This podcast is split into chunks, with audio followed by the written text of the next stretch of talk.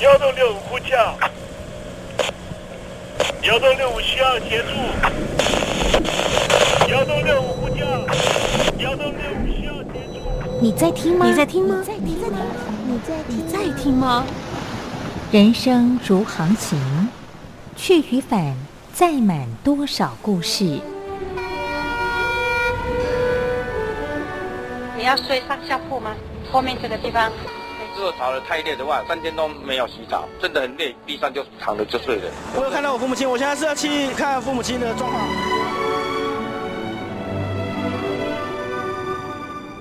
聆听故事湾，让每个故事找到属于自己的码头。我到了那儿以后，我们就往妈妈家去。我一到那边，就感觉我妈妈已经她能够活活下来都不容易，我知道。他没他没跟我讲，我也不敢问，好好苦。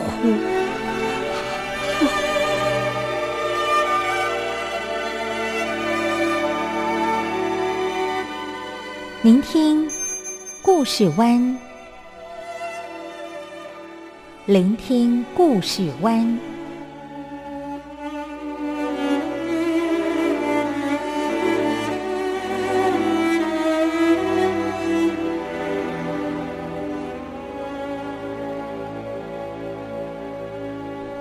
故事总有一个停泊的港湾。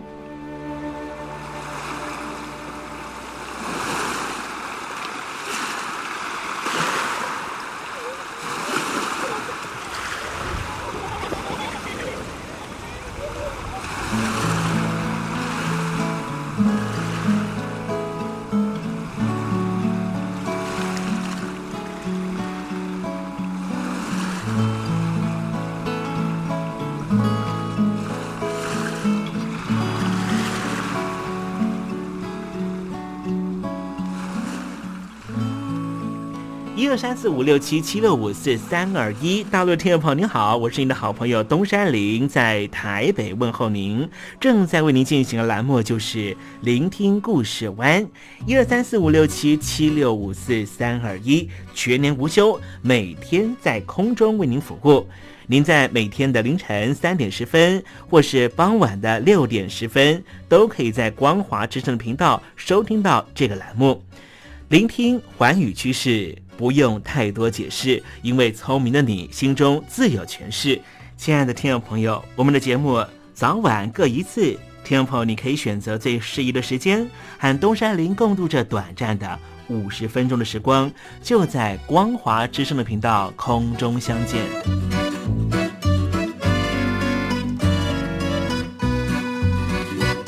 听众朋友，收听、聆听故事湾东山林的节目，到底能够听到什么样的内容呢？尤其啊，我们环宇全世界，焦点放到神州大陆啊，光是整个中国大陆呢，就有将近九千家不同的大大小小的电台了。我们的节目到底有什么不一样的地方呢？嗯，让东山林自吹自擂一下吧啊。宫中频道何其多，赵钱孙李挺能说。热点平地上直播，仔细听来差不多。直播室外领导多，你说他能怎么说？开场才说茶黑窝，碰上土狼不敢摸。主播低头翻翻稿，导播左右反复搓，想到孩子泪婆娑。好了好了，都别说，且听东山林怎么说。东山林不是红太狼，也不是那喜羊羊，亲亲海上一叶舟，才能自在自在说。客官呐、你拉把椅子随便坐，袒胸露背床上卧，怎么自在怎么做，就当这是自己家，自己家。睁大眼睛，show time！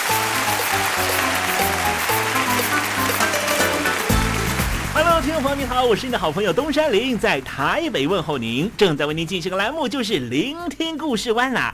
为什么节目的开场要这样的隆重呢？因为在凌晨三点钟的时候才进行我们的节目。听众朋友可能正在打瞌睡之中，或是呢在睡梦之中，所以呢要赶快把听众朋友呢让那瞌睡虫踢到九霄云外啦。听众朋友，今天的节目非常的精彩，千万不要错过喽。那么精彩的内容到底包含了什么呢？赶快让东山林为您报告。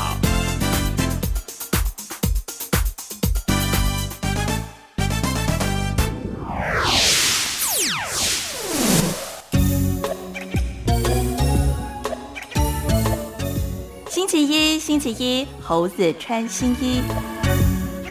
待会跟听众朋友谈谈中亚两个国家乌兹别克和吉尔吉斯为什么彼此的冲突这么大呢？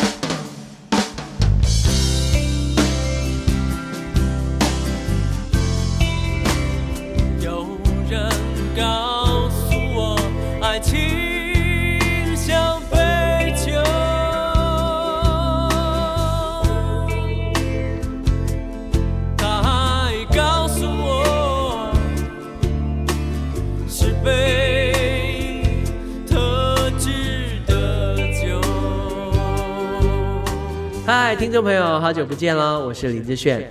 葡萄熟了才能酿酒，心成熟了才懂得爱。希望你会喜欢我的收情歌，也邀请您收听东山林的节目。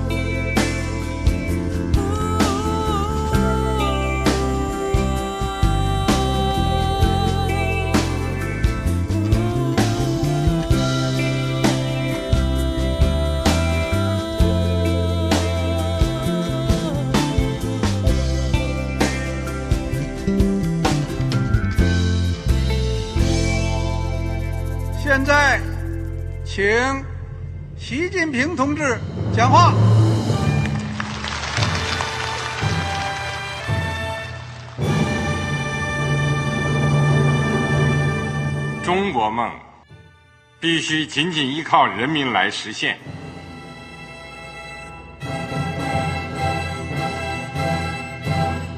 好国民得关心家事、国事、天下事。呃，谢谢发言人。我们注意到啊，现在那个外面有很多关于前中央政治局委员周永康的一些消息和报道。我不知道发言人对这个事情有没有什么可以呃透露、可以披露的？国家对于公事啊，不是什么东西都要公示的。我只能回答成这样了，你懂的。那么作为天津市来说，每年要偿还的这个公路建设的贷款量有多大？哎，这个郝国民这个偿还的得回避时政敏感议题。因为他这个这个事儿我就不好再说太细。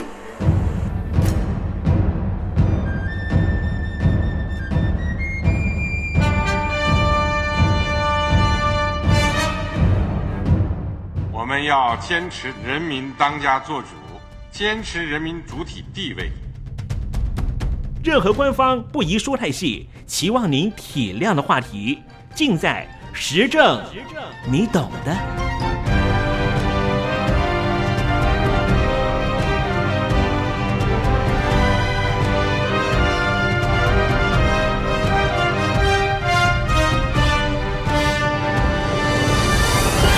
我只能回答这样了，你懂的。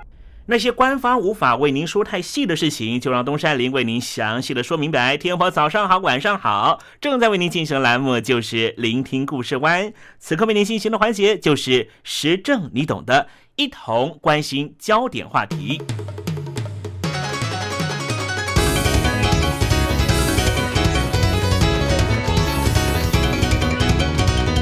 吉尔吉斯是中亚的一个国家，在二零一五年五月成为由俄罗斯主导的欧亚经济联盟的正式成员国。吉尔吉斯原来就是苏联加盟共和国中最贫穷的国家之一。二零一三年的 GDP 竟然只有七十二亿美元，是中亚国家里最低的。国内经济主要靠的是唯一的金矿，外汇来源则是依靠每年五十万名国民在俄罗斯和哈萨克斯坦打工汇回的。北京当局试图以“一带一路”的方式突破美国在太平洋的封锁，进入欧洲大陆地区。吉尔吉斯就是必经之地。今天我们来谈谈吉尔吉斯的问题。在中亚的费尔干纳盆地，吉尔吉斯裔和乌兹别克裔的冲突越来越严重。冲突主要发生在吉尔吉斯和乌兹别克国境交界处，双方的冲突频繁。发生在二零一零年的一场暴动，甚至造成了四百多人死亡。而在二零一三年一月，被吉尔吉斯领土包围的乌兹别克飞地发生了枪击事件，大约有一千五百名乌兹别克人和吉尔吉斯的国际警备队发生冲突，警备队因此开枪，造成十人受伤，双方相互夹持人质，场面越来越混乱。最后，双方甚至暂时封闭国境。这场民族冲突的起源可以追溯到苏联时期。一九二零年代，苏联政府把多种族混居的费尔干纳盆地分割成吉尔吉斯、乌兹别克和坦吉克三个国家。人为的分割造成这里国境界限错综复杂，各国都有飞地在他国境内。也埋下日后反目成仇的导火线。什么叫飞地呢？就是某个国家的领地在另外的国家的境内。这就像是你们家邻居的厕所是你的领地，而你们家的厨房可能是邻居的领地。这样，听众朋友可以想象一下，不光只是控制力的问题，家里头的厨房是别人的领地，你的一块领土竟然是在邻居家的厕所。你可以想象，这个厕所或是你家的厨房，是不是就是一个定时炸弹呢？受制于前苏联政府民族融合政策，原本各民族之间暂时相安无事，一直到一九九零年代苏联末期，冲突又再度浮上台面。乌兹别克裔和吉尔吉斯裔的居民在吉尔吉斯南部的奥什市发生了冲突。死亡人数超过了六百人。二十年后，二零一零年六月，在吉尔吉斯南部，吉尔吉斯裔和人口占少数的乌兹别克裔的居民再度的爆发冲突。事情的争端原来是双方年轻人互斗混战，后来演变成为放火烧剧院、银行等大规模的暴行，甚至引发了激烈的枪战。在吉尔吉斯的奥什州和贾拉拉巴德州。死亡人数超过了四百人，街道上堆积如山的尸体画面一度震惊全世界。根据当时住在南部都市奥什都市的乌兹别克裔的司机安华的描述，他的弟弟在这场民族冲突中受了重伤。他说：“好不容易在这座城市和吉尔吉斯人能够和平相处，哪里知道街上突然出现两台战车攻击我们。”我再也不想住在这里了。这一件民族冲突对立，除了常年的历史因素之外，还有经济问题，因为这里是前苏联地区最贫困的地方。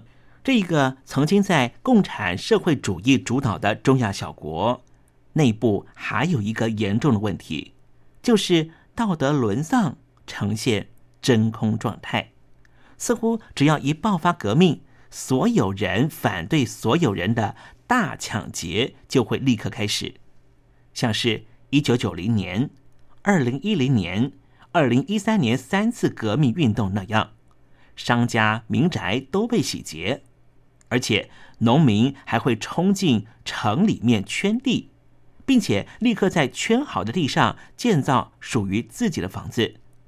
很奇特的是，这种先例早已有之。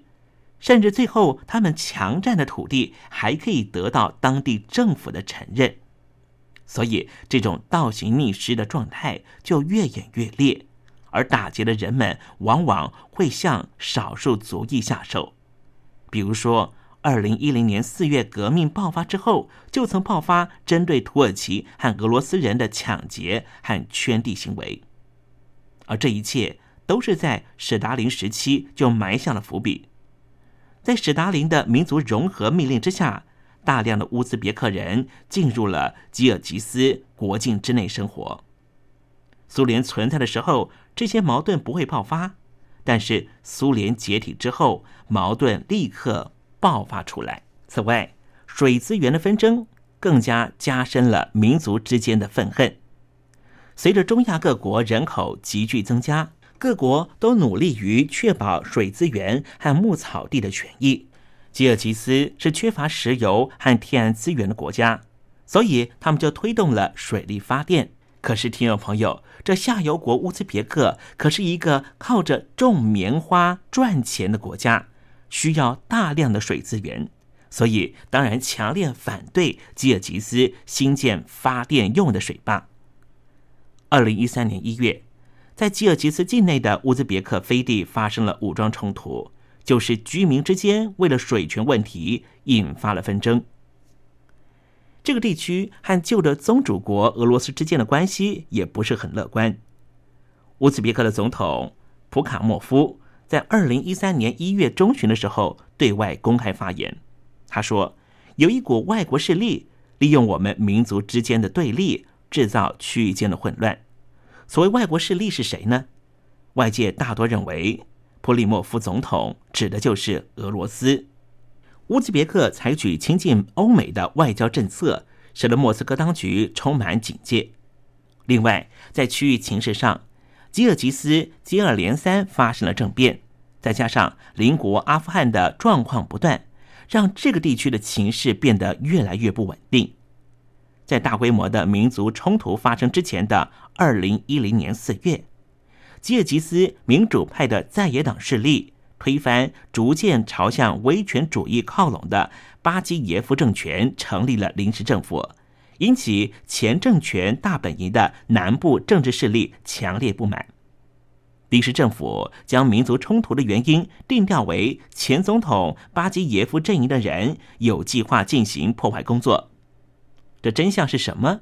仍有待进一步探索。但是可以确定的是，政变是引发吉尔吉斯政情不稳、导致民族冲突的主要原因之一。另一方面，美军和北大西洋公约组织主导的多国部队在阿富汗进行的反恐战争，已经在二零一四年告一段落，美军已经逐渐撤退，但是。伊斯兰教激进派的塔利班分子仍旧持续在当地活动，恐怖行动已经延烧到中亚地区。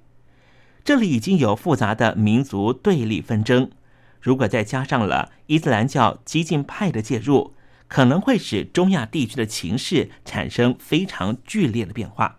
刚才我们提到了乌兹别克采取的是亲欧美的外交政策，吉尔吉斯采取的则是亲。俄罗斯的外交政策，在二零一五年五月正式成为了俄罗斯主导的欧亚经济联盟的正式成员国。这是一个什么组织呢？欧亚经济联盟虽然是一个经济组织，但是实质上是一个以经济挂帅的政治组织。吉尔吉斯加入欧亚经济联盟，可以减少来自于乌兹别克对他的压力，从而确保乌兹别克和吉尔吉斯边界地区的稳定。而俄罗斯当局也透过欧亚经济联盟这个组织，拉着吉尔吉斯这样虚弱的原来的苏联加盟共和国，当然也希望能够弥补一定程度上自己在二十世纪最大地缘政治灾害中的所有损失。意思是什么呢？就是俄罗斯当局希望的是重返过去苏联时期的荣耀，而北京当局要执行“一带一路”的政策，势必会进入中亚地区，也会穿越吉尔吉斯和乌兹别克这些地方。这些地方都是苏联想要把持的领域。对于北京的一带一路政策莫斯科主张是什么现在也许说了不清楚只有在冲突出现的时候才会彰显他们的立场。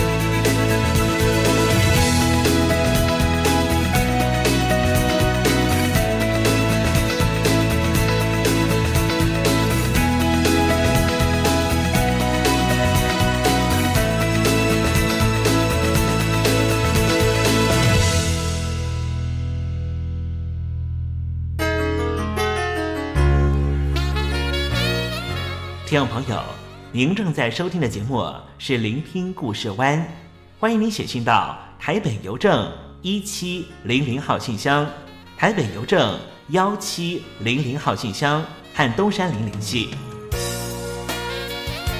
东山林就是东边的山里有只麒麟的东山林，东山林等候您的来信哦。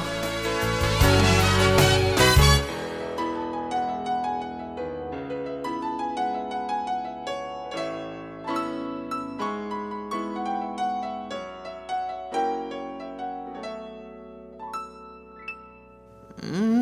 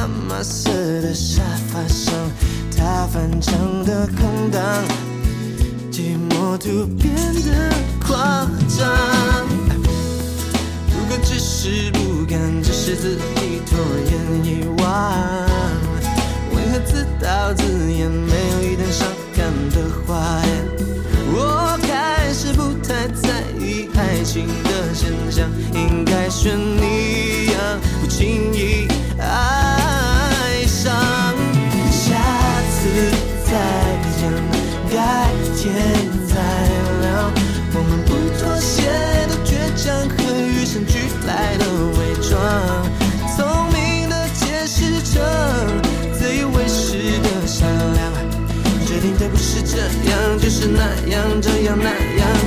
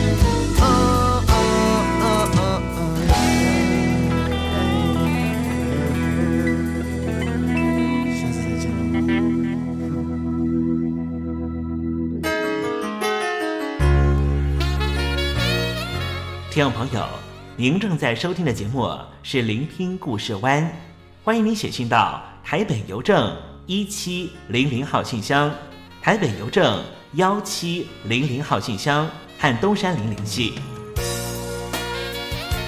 东山林就是东边的山里有只麒麟的东山林，东山林等候您的来信哦。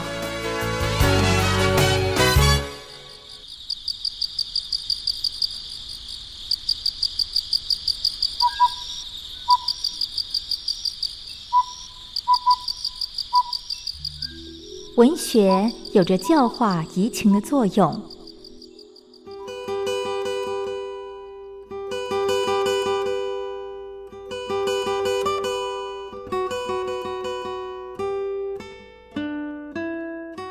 它开辟了你我的视野，转变我们的气质，陪伴我们度过生命中的每一段起伏跌宕。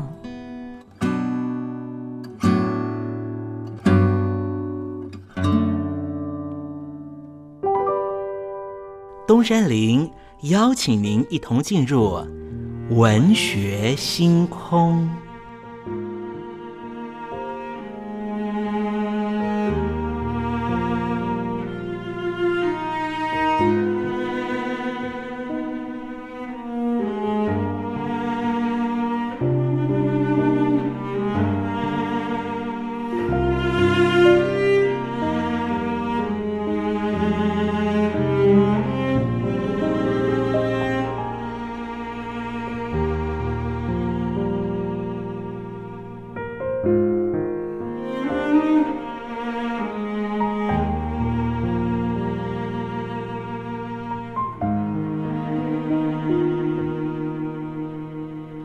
文学星空，文学带给我们的不是抽象艰涩的僵化信条，而是活生生的生命经验。听众朋友您好，我是东山林，跟着我一起推开作家的人生画卷，试着找出属于我们自己的人生启示吧。今天为听众朋友介绍的文学巨著就是小野的《咏之声》。小野本名李远。福建武平人，台湾师范大学生物系毕业，美国纽约州立大学水牛城分校研究所研究，曾经担任阳明医学院助教、纽约州立大学助教、中央电影公司制片企划部副理，著有小说集《永之声》《试管蜘蛛》《风沙》《我的学生杜文燕》，另外有散文集《生烟景》《麦当奴随笔》。诗集《始祖鸟》，小说及剧本《擎天鸠》《成功礼上》《宁静海》。小野曾经获得联合报小说奖、中国文艺协会文艺奖章、中华文化复兴委员会金笔奖、中华民国编剧学会最佳编剧魁星奖。《永之声》是小野的处女作，总共收录十五篇中篇短篇小说，大约二十万字。选作书名这一篇所占篇幅最长，大约七万字。作者借着几个有理想、有抱负的大学生成长奋斗的心路历程，以勇的大挣扎、大革命，象征成长必须有重大突破。无论主题的意涵、人物的刻画、时代精神的反应，都有值得称道的长处。绝大多数的篇目都是以大学生活为蓝图，像是《周的眼泪》。遗传、迪沙欧以及永之声，更是以小野个人所学的生物作为小说人物研究的范畴。周的眼泪检讨大学生分数主义的偏差，遗传提示信心关系一个人的成就。迪沙欧借由一个养病的哲学系女生早熟的参悟，使孟天觉了解自由自在与永恒的意义。永之声则把个人研习生物与写作的双重身份解析为两个重要角色，并使生物影响情权的小说创作。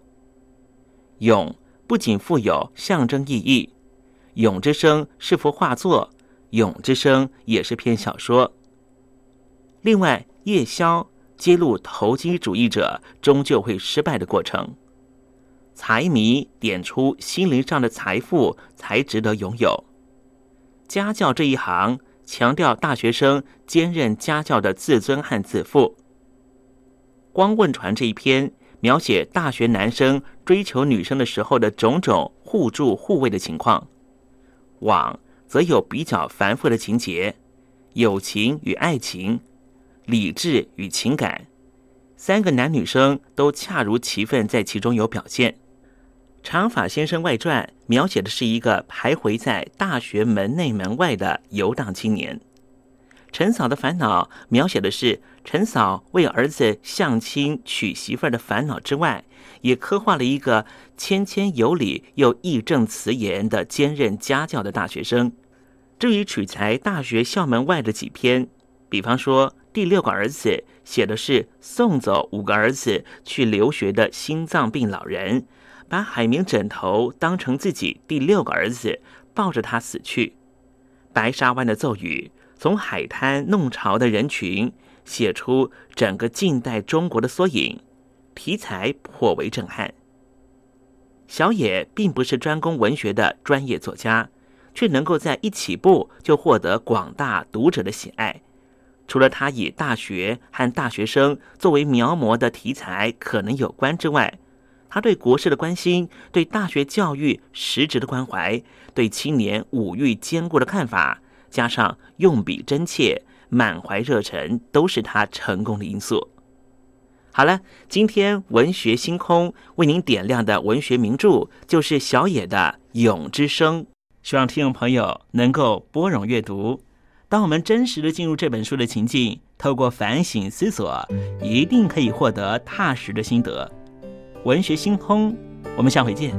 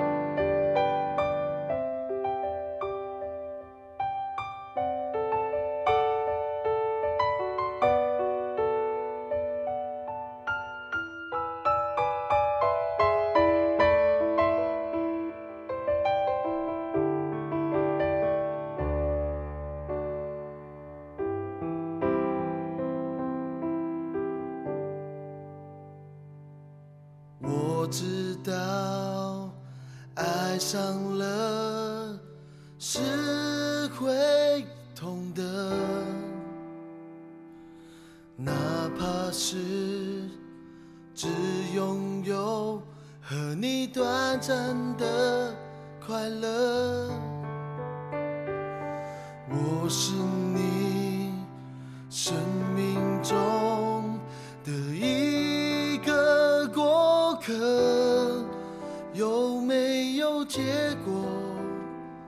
只是彼此都晓得。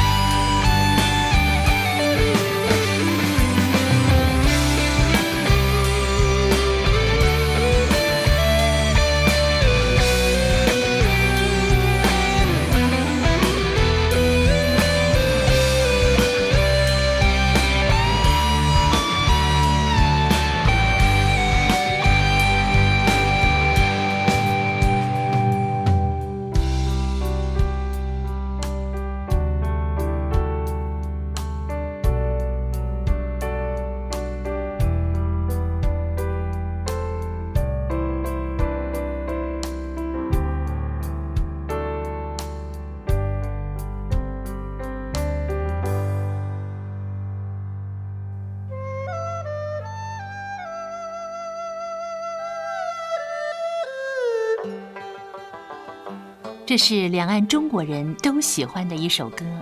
小城故事多，充满喜和乐。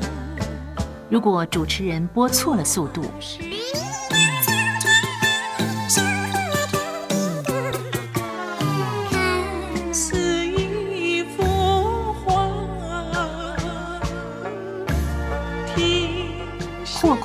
或慢的走调歌曲，都不是听众喜欢的。人生境界真善美，这意义包括。两岸和谐关系也得循序渐进，快慢相宜。小城故事真不错，亲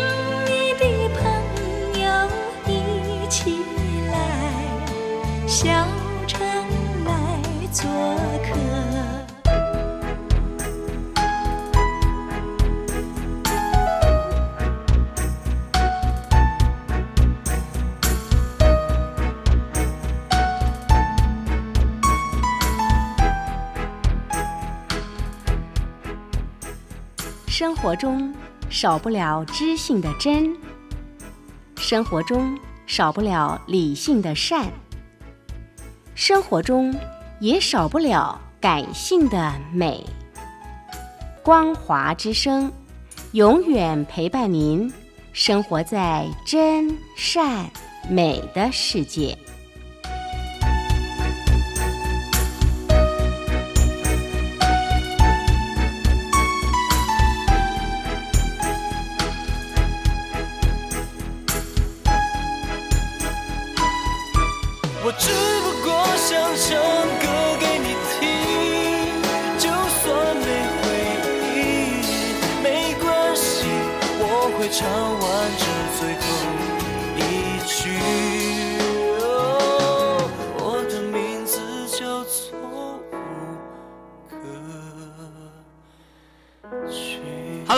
的听众朋友，你好，没错，我就是吴克群。不管你现在在做什么，不管你现在在哪里，吴克群和光华之声在台北问候您。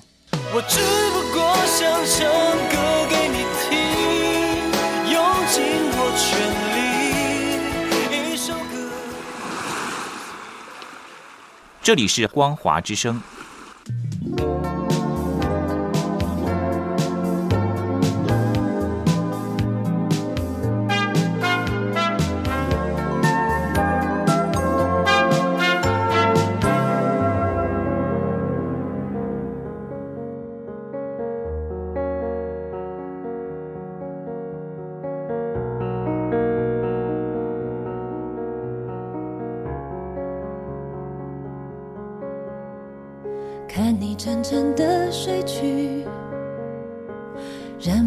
紧抱着你，孩子般的无限安宁，幸福就那么笃定。突然想写一封信，给我最亲